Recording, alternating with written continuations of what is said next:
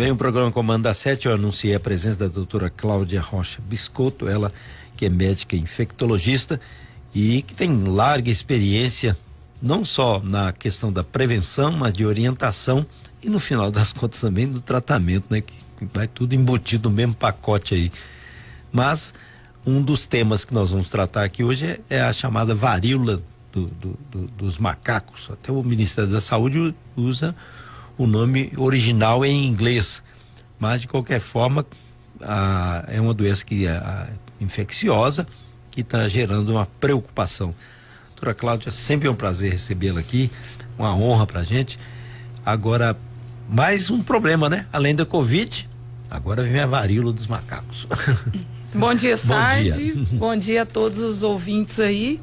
É, realmente, a gente mal conseguiu sair de uma pandemia. Uhum de uma pandemia que alastrou o mundo, que nos deixou aí bem é, sensíveis uhum. em, em, relação a essas doenças infecciosas e aí já temos essa nova, esse novo vírus circulando e eu acredito que daqui para frente vai ser assim, né, uhum. A gente vai sair de um entrar em outra e a gente sempre vai ter aí vírus novos circulando, vírus que estão se formando, se desenvolvendo aí a partir de doenças antigas, uhum. como foi o caso da Covid também da monkeypox. E a gente vai ter que realmente assim ter mais cuidado na nossa vida, no nosso, no nosso dia a dia, desse contato. É, porque é o contato é que transmite essas doenças, né? O contato interhumano. Uhum. Agora a gente percebe que a Covid, com aquela aquele impacto que causou, era uma doença desconhecida, né? É, para as pessoas, de repente, mortes e fake news, uma dificuldade de compreensão e a doença se espalhando. É, é essa questão, principalmente da fake news, isso sempre é esperado em pandemias, né? Porque as pessoas, é, muitas, gente, muitas pessoas gostam desse terror, de tocar o terror nas pessoas uhum. mesmo, de deixar as pessoas amedrontadas. Isso faz parte da humanidade. Então, isso é uma coisa esperada. Com a, com a monkeypox também é, vai ocorrer isso, com certeza. A gente ainda está estudando a doença, tem muitas coisas que a gente não sabe ainda, porque ela guarda muitas diferenças da, da varíola original, que é a smallpox. É, tem muitas diferenças com essa varíola, que é uma doença que para nossa, né, a geração mais nova, totalmente desconhecida. É, alguns colegas médicos é, mais antigos chegaram a tratar varíola e tudo, mas é, a nova geração nem, nem nunca ouviu falar, né? Uhum. Muitas vezes. Então a gente precisa descobrir mais a respeito da monkeypox. Uhum. E, e até lá, até a gente ter informação, vai ter muita desinformação, uhum. vai ter muita segregação, vai ter muita fake news, como nós vivemos na Covid. Isso nós podemos esperar que vai acontecer. Uhum. É, a gente percebeu que a, a, no caso da monkeypox, que é a varíola dos macacos, que o pessoal está colocando, até mudando o nome para não permitir que os macacos sofram, né? Como já está sofrendo. É. Então, os macacos, coitados, eles sofrem na febre amarela, né? Quando é. surge algum caso de febre amarela, começa a matança de macaco. E infelizmente isso está acontecendo também uhum. na, na monkeypox, né? É, é. Mas na, quando surgiu a, a, o HIV, a AIDS, também ocorreu uma discriminação às pessoas que inicialmente contaminadas, falando que era questão de homossexual, discriminação, e agora também mas ao que parece não tem um estudo ainda profundo para definir isso, né? Sim. O que a gente tem de concreto a respeito disso é que a maioria dos casos mundiais, e aqui também no Brasil a gente conseguiu essa mesma analogia, é em homens jovens, principalmente homens gays. Né? Uhum. Ontem, eu não sei se você é, é, viu no noticiário, foi a primeira mulher diagnosticada em Minas. É. Né? Então, é a predominância inicial é realmente majoritariamente em homens gays. E isso traz a gente um, um, uma, um medo, né? Assim, uhum. um medo dessa questão mesmo da segregação. De estigmatizar. Estigmatizar a doença, né? É, isso aconteceu lá no início, na AIDS, você deve se lembrar, eu me lembro, que isso realmente aconteceu e, e a própria imprensa, uhum. que naquela época não tinha né, todo o cuidado que hoje é. tem, também reforçava essa questão. Hoje a gente tem uma imprensa que, que é mais cuidadosa em uhum. relação a isso e isso facilita as coisas para o nosso trabalho. Mas a gente sabe que as pessoas, é, que por um lado isso é ruim, porque as pessoas que não estão nesse grupo uhum. de, de, populacional acham que estão livres. Uhum. Né? Por um lado, estão, né? ah não, eu, eu não, eu não sou gay, eu não sou homem, então eu não vou pegar. Né? E, e isso não é verdade. A gente sabe que isso aconteceu na época da AIDS e isso foi isso que levou a mulheres serem contaminadas e consequentemente homens heterossexuais serem contaminados. Hoje a gente vê que é uma, uma doença de todo mundo. E, e na monkeypox pode acontecer isso também, se a questão for focada nesse determinado grupo populacional. É, inclusive correu uma morte, mas a pessoa estava em tratamento de câncer. Sim, é. aconteceu a primeira morte, infelizmente, no Brasil, e foram poucas mortes mundiais, me parece que nove ou dez até esse momento, e uma delas aqui no Brasil. Um, um homem é, jovem que estava em tratamento de um linfoma, estava em quimioterapia. Uhum. Então era um homem imunossuprimido, não foi divulgada a orientação sexual deste homem, mas é um homem que a princípio tinha estava em tratamento de um câncer. Uhum. E teve, porque eu, eu li, eu não sou um cientista, eu gosto de a curiosidade em si para aprender, que as crianças também são vulneráveis desde que haja um contato presencial, né? Do Sim, a, o que a gente sabe hoje sobre a monkeypox é que a transmissão é principalmente pelo contato, não é o contato sexual. Uhum. Já foi comprovado em alguns estudos que no sêmen, na secreção sexual, contém o vírus. E o vírus capaz de infectar células em laboratório. A gente não tem isso ainda comprovado. Mas por ser o contato de pele, de roupa, contato respiratório próximo, prolongado, a gente entende que, por exemplo, o uso de camisinha não previne a, a monkeypox. Porque na relação sexual existe o contato pele a pele, o contato roupa, o contato tecido, é, é, é, o contato de boca, é. né? Então a gente sabe que é, é o contato sexual, a relação sexual pode estar envolvida, mas não é exclusivamente, né?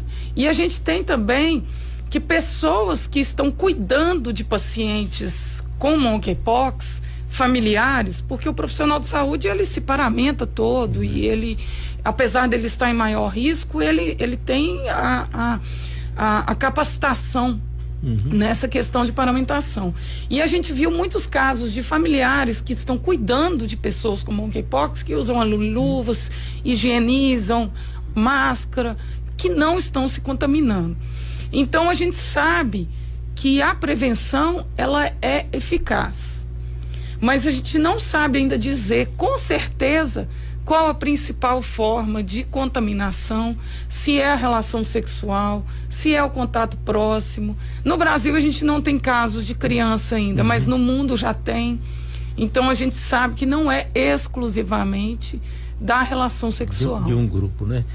Agora, e, e, o que é essa doença mesmo? O que, que ela causa na pessoa? É, a monkeypox, ela, como eu disse, guarda algumas diferenças importantes com a varíola é, original, a que foi terrível, né? que foi terrível, é. né? Assim, a mortalidade era altíssima, uhum.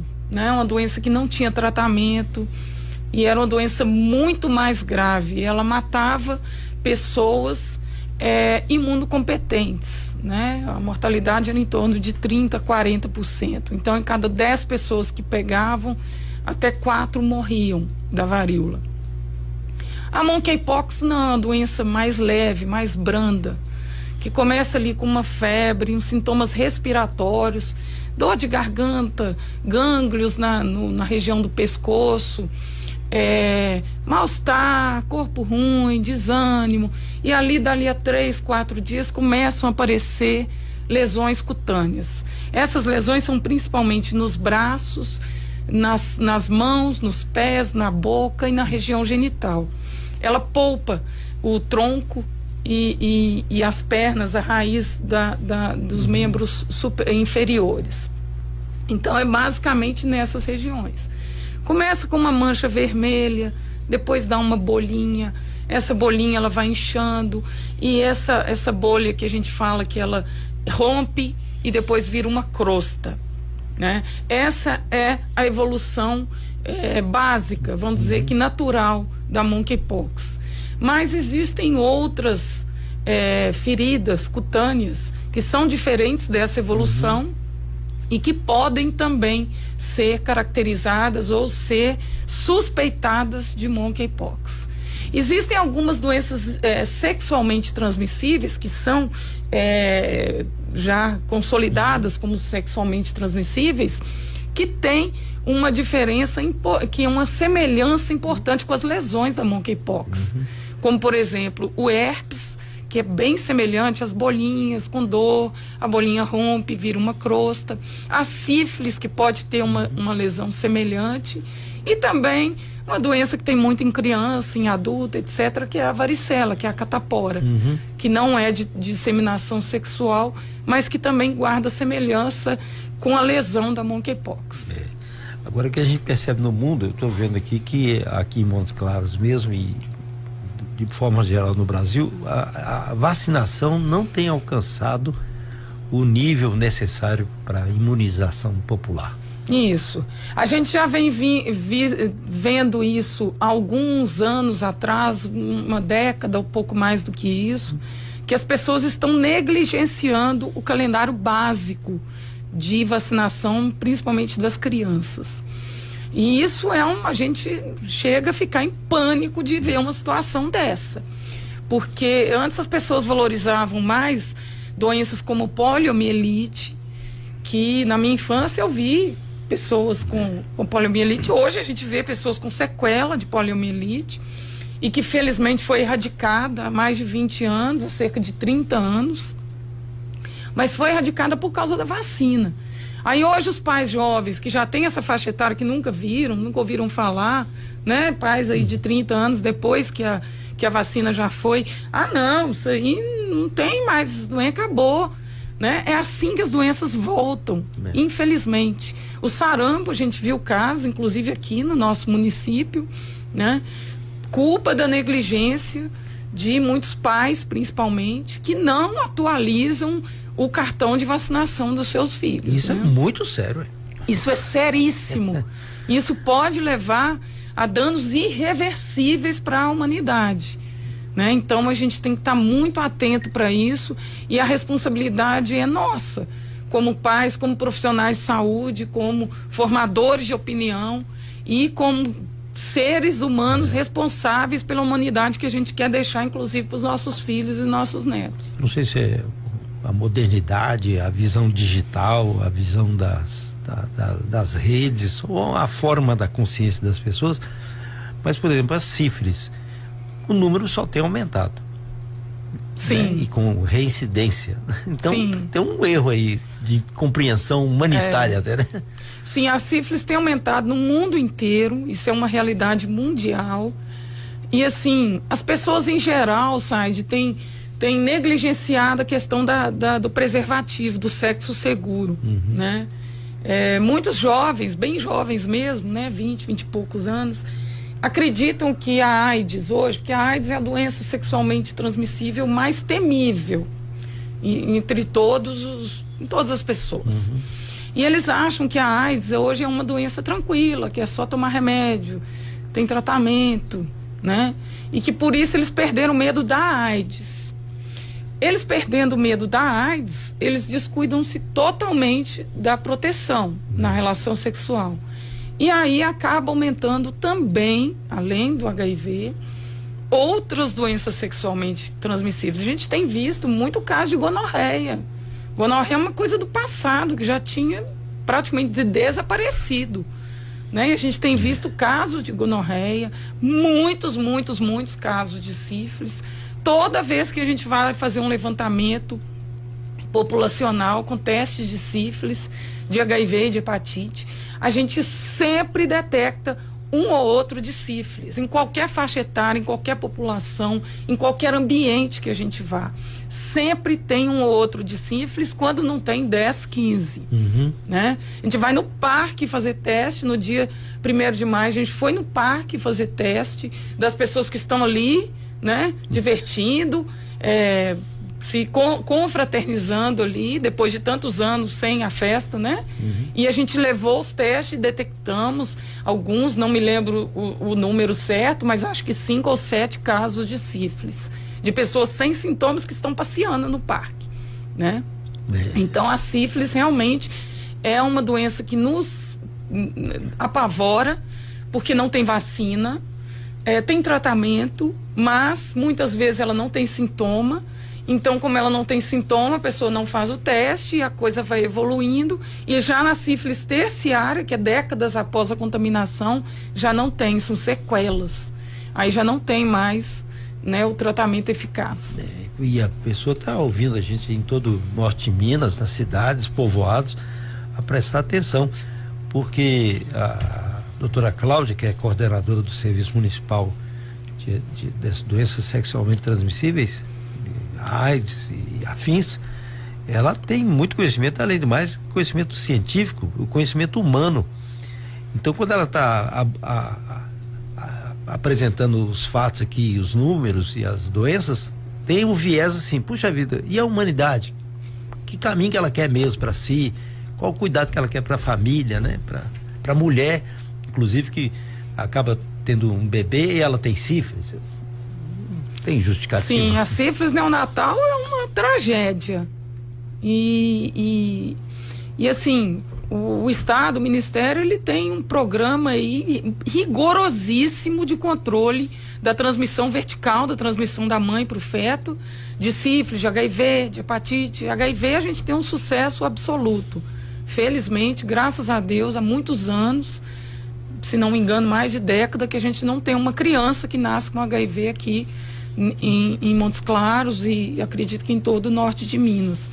Mas a sífilis já é bem mais complicado, já é bem mais negligenciada pelos próprios, às vezes pelos próprios médicos, pelas, pelas pessoas, é, assim, não é tratada de forma é, é, correta, né? Assim, a gente tem um problema seríssimo, porque quando diagnostica uma mulher com HIV, na hora já é encaminhada para tratamento pelo infectologista. A sífilis muitas vezes, ah, não é sífilis, eu mesmo trato aqui. E às vezes não trata corretamente, é. infelizmente. Aí a, a, a, mãe vai ter o neném e o neném nasce com sífilis neonatal, que é uma doença gravíssima, que traz, além de, do risco de morte na criança, de aborto, de nascimento prematuro, risco de sequelas. De, de microcefalia, de surdez, de cegueira, né, de distúrbios de paralisia cerebral, que são sequelas que a mãe vai carregar, o Estado vai carregar para o resto da vida daquela criança. Uhum. Esses são os aspectos, e os números mostram, né? Os números não mentem. não tem como fugir, não. Eu estava lendo aqui no, no, hoje, ontem, aliás, que não, por enquanto a vacinação, que é agora a campanha de vacinação, que começou, né? Nem 5% ainda é, eu assustei muito quando eu vi os dados da poliomielite, que, que realmente é uma vacina aí bem, bem antiga, né? Bem consolidada no nosso meio e os, o, os índices estão baixíssimos de vacina contra poliomielite em crianças abaixo de 5 anos. Quer dizer, a sequela disso nós vamos ver no futuro. Né? A gente não vai ver isso agora. Uhum. Mas aí quando a gente vê isso, vai ser tarde demais para corrigir. Então as pessoas não têm noção. Porque quando você fala uma coisa, ah, daqui a 20 anos nós vamos ter caso de poliomielite. Ah, daqui a 20 anos eu não sei nem se eu vou estar viva. E daí? Seus filhos vão estar, seus netos vão estar. Né? A gente tem que começar a pensar dessa maneira. De pensar que nós não somos o centro do universo e que a, a vida continua. As coisas estão aí, estão disponíveis, né? Os, o, o, as vacinas, os medicamentos, os tratamentos, os testes estão aí disponíveis para a gente prevenir. A medicina preventiva em países desenvolvidos, ela é muito mais, os países desenvolvidos gastam muito mais, investem muito mais dinheiro na prevenção do que no tratamento. Aqui no Brasil a gente tem que inverter essa lógica, uhum. né? Saneamento básico, vacinas, orientações, campanhas preventivas, testes. A gente tem que investir mais nisso na nossa saúde. É, e a gente tem questão de valores também, né, doutora? É, é, no, na última campanha de vacinação antirrábica, os índices foram lá no quase 100%. Mas a vacinação da criança. Pois é, o povo está vacinando cachorro. E tem que vacinar mesmo, né? Porque Sim, são, claro. Mas eh, a prioridade são as vacinas das nossas crianças, dos nossos idosos, dos nossos adultos. É. Nossa, né? É. Então, você vê os, os, valores, né? Tem que vacinar o cachorro, o gato, o que seja. Mas a questão é, é, é humana, da humanidade. Então, para que a humanidade vai construir uma sociedade doente? Quanto é que vai ser o custo operacional disso posteriormente? E qual vai ser a apreciação do próprio mundo se você é incapaz ou incapacitado devido a uma doença que pode ser prevenida. Exatamente, é. 100% prevenida. É. A maioria das doenças infecciosas são 100% preveníveis. Uhum. Ou seja, elas não deveriam existir mais. É. Aproveitar aí a, as campanhas, né? Tem uma pergunta aqui de, de uma ouvinte. A primeira é a seguinte: é, falando sobre a respeito do, do, do da contaminação da, da, da monkeypox, se ela tem tendência a cair ou, ou subir? É, a monkeypox a gente está vendo que a transmissão ela não é tão fácil, vamos dizer assim, não é tão é, facilitada pelo, pelo ar como a Covid, uhum. né? Precisa de um contato próximo, um contato pele, uhum um contato, mesmo que roupa, e de um contato respiratório muito próximo e prolongado, né? Então, assim, não é simplesmente porque você está do lado de uma pessoa numa fila, você está ali próxima de uma pessoa numa padaria ou no mesmo ambiente com ela que você já pegou, né? Isso, assim, a gente tem visto isso porque a gente não tem visto aquele número de casos exponencial como a gente viu no início da Covid. Então, acredito eu que essa pandemia, vamos dizer assim, de monkeypox, que não foi decretada ainda uma pandemia, é, ainda vai, não vai ser uma coisa assim como foi a COVID, COVID. né? Um, a transmissão tão próxima. É, o contato né? tem que ser próximo. Tem que ser uma pessoa que você convive para você pegar. Não é simplesmente você estar dentro de um ônibus ou dentro né, de um ambiente, de um banco, de um, né, sentar no mesmo banco de uma praça. Não é assim que se pega monkeypox. Ah, bom dia, doutora Cláudia. Estou preocupado com meus dois netos, pois eles estão com as vacinas atrasadas. E um deles está gripado preocupar mesmo, né? Mandou Tem que preocupar não, né? mesmo e foi bom ela ter falado isso, porque assim, se você está preocupada ou preocupado, não sei, é, com os, a, o cartão de vacina que está desatualizado, vai pro, pro, pro posto de vacinação e atualiza, né? Imediatamente, é. né? Então, logo você detecta isso, você já corrige o problema. Mas o que ela falou aí, eu vejo muita gente falar, ah, eu tô gripado, não vou vacinar. Né? Muita gente fica de, ah, eu, esse tempo tá ruim, minha gripe não sara, eu não vou vacinar. Às vezes a pessoa é alérgica, tem aquela alergia, o nariz fica ali irritado, uhum. garganta arranhando. Nada disso é contraindicação para vacina. A contraindicação, vamos dizer assim, de todas as vacinas, se é que isso existe, é estar com febre. Uhum. Se você tiver com febre, não tome vacina. Mas, mas a maioria desses resfriados que a gente tem, dessas gripes, uhum. a gente não tem febre. E se você tem febre, você fica ali um dia, dois tendo febre, né? Então, se você não está com febre, você pode vacinar. É claro que tem vacinas específicas que têm contraindicações específicas. Uhum. E isso, no, na própria sala de vacina, você vai ser orientado a respeito disso. Mas a maioria das vacinas, você pode estar tá gripado, você pode estar tá com o nariz correndo, você pode estar tá com o corpo ruim, você pode estar tá com qualquer coisa que não seja febre uhum. e pode vacinar. Né? Então a gente não pode ficar criando obstáculo para vacinar. Ah, eu não vou vacinar essa semana porque eu tô gripado. Aí semana que vem, ah, me deu uma crise de alergia, eu tô toda coçando, eu não vou vacinar. Então o que a gente vê muito é isso não. também. Não, não existe. Vai na sala de vacina, se informe se aquela vacina sua que está atrasada pode ser tomada, mas a maioria não tem nenhuma não contraindicação. Tem contraindicação. Inclusive, os profissionais de saúde são orientados para. Exatamente, para orientar a população nesse sentido. Me chamo Regina Campos, bairro Todos os Santos. Eu vacinei meus dois filhos em clínica de vacinação particular. A contagem de vacina dele não entra na contagem do SUS. Gostaria como se estivesse vacinado. Então está vacinado, né?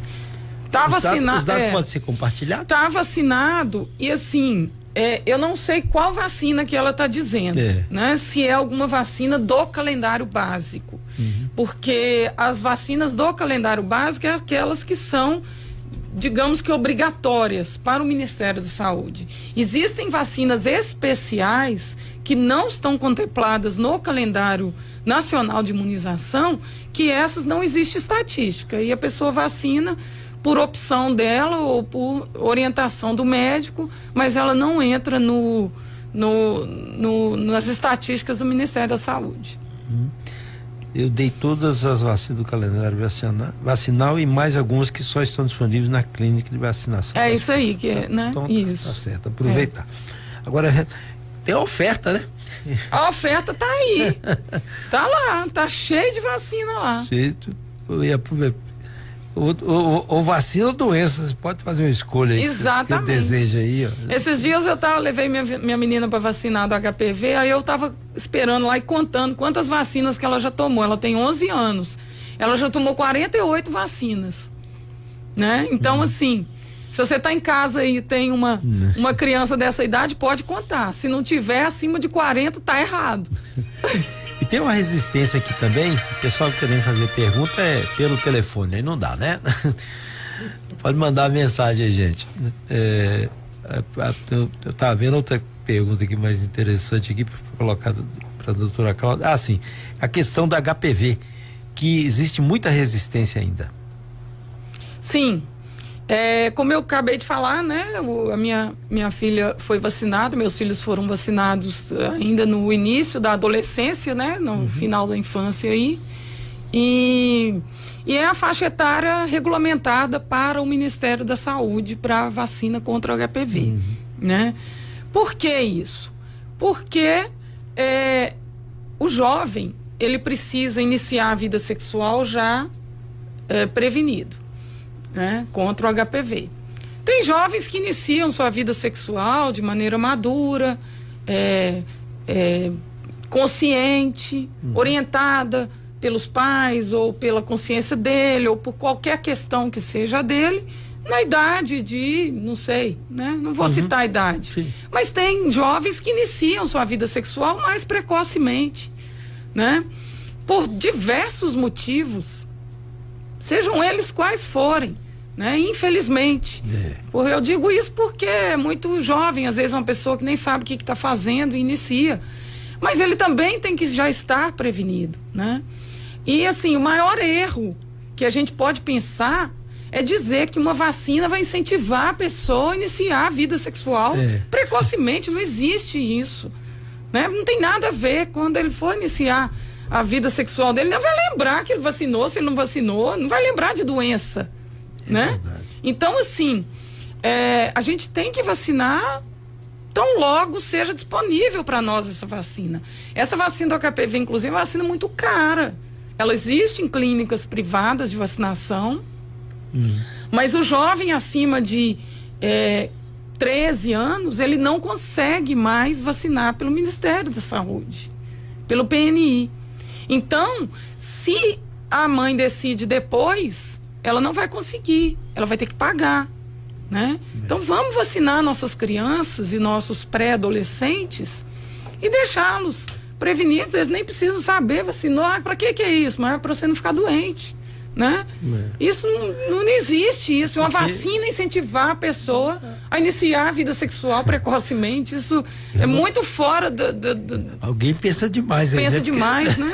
Que eu nunca fiz. É. E o importante é que está prevenindo o tá câncer. Está prevenindo de um câncer que mais mata mulheres no mundo.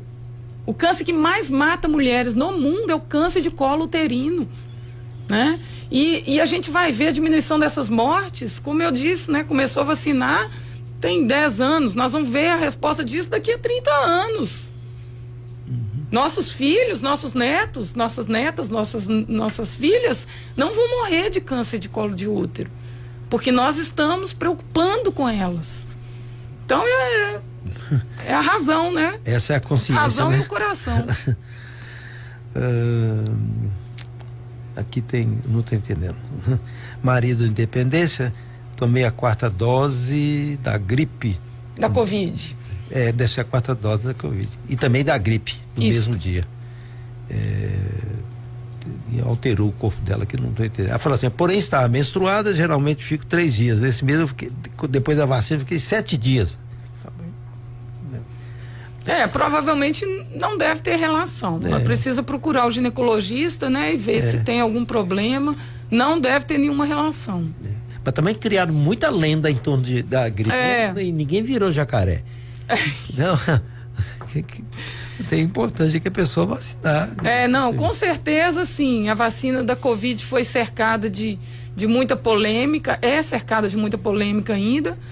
Você se lembra que a vacina da gripe, a gente teve problemas com isso foi, também? Foi que era para matar os velhos, né? Assim, é, ah, o governo tá querendo matar os velhos para diminuir a previdência, né? Surgiu isso na época. Então, assim, isso sempre vai existir.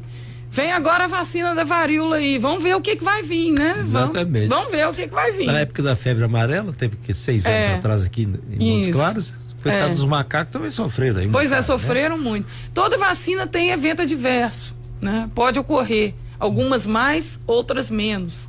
Mas a gente tem que pôr tudo na balança. Se você puser na balança, vai pesar muito mais o lado da prevenção do que dos riscos individuais. A gente hum. sempre tem que pensar em vacina em termos epidemiológicos, em hum. termos de comunidade. Quanto mais pessoas vacinadas, mais prevenção em relação a tudo. Hum. Agora, se uma pessoa teve um evento adverso, né, ela não pode ficar ah, eu nunca mais vou tomar vacina porque eu quase uhum. morri quando eu tomei tal vacina. Né? É. Ela tem que saber que ela está fazendo isso não só por ela, mas para toda a comunidade. É, é, o indivíduo para a coletividade e vice-versa, né? A minha neta tem cinco anos, ela pode tomar vacina poliomielite? Se ela já completou cinco anos, ela não precisa mais. Uhum. Mas tem que. É, é, porque realmente não toma mais, mas ela já deve estar tá imunizada, uhum. acredito eu. Espero eu. Aqui tem o Carlos do centro falando que por causa dessa vacina muita gente está morrendo por infarto. São os efeitos da vacina. Você vê, então, essas notícias assim que acabam diminuindo o poder de força para quem não está bem é, informado. todo evento adverso de vacina, não os leves, os leves não, mas todo evento adverso de vacina com suspeição que seja mais grave, de moderado a grave, é investigado por um grupo que responsável por isso, por essas investigações, né? Então, uhum. assim, é, sempre que existe alguma é, algum evento suspeito, né? Uhum. Adverso de uma vacina, isso é investigado. É, a, a, a, vacina HPV é uma só? São duas. Duas, né?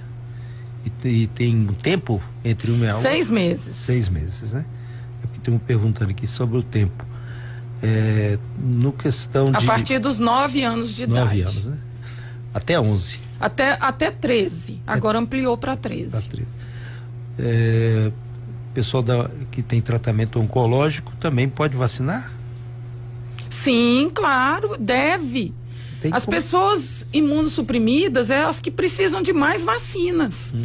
E, o, e o Ministério da Saúde tem um programa especial que é um, centro de referência para imunobiológicos especiais, que essas vacinas que eu disse, por exemplo, se, se é, uma pessoa, um adulto jovem, quer se prevenir, por exemplo, contra pneumonia, contra a meningite, que não está previsto no, no, no uhum. calendário nacional, ele pode ir numa clínica privada e vacinar.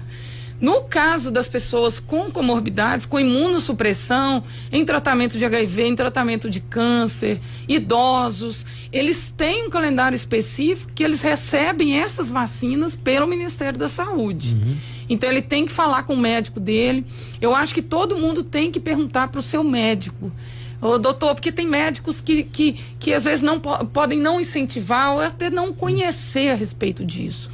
Então eles devem perguntar: doutor, não tem nenhuma vacina a mais que eu tenha que tomar? O senhor me recomenda alguma vacina? Porque existem vacinas especiais no calendário da pessoa com câncer, da, do, da pessoa com alguma doença imunossupressiva, de alguma doença crônica, uhum. doença cardiológica. Existem calendários para todas essas, essas categorias. É, isso é fundamental, né?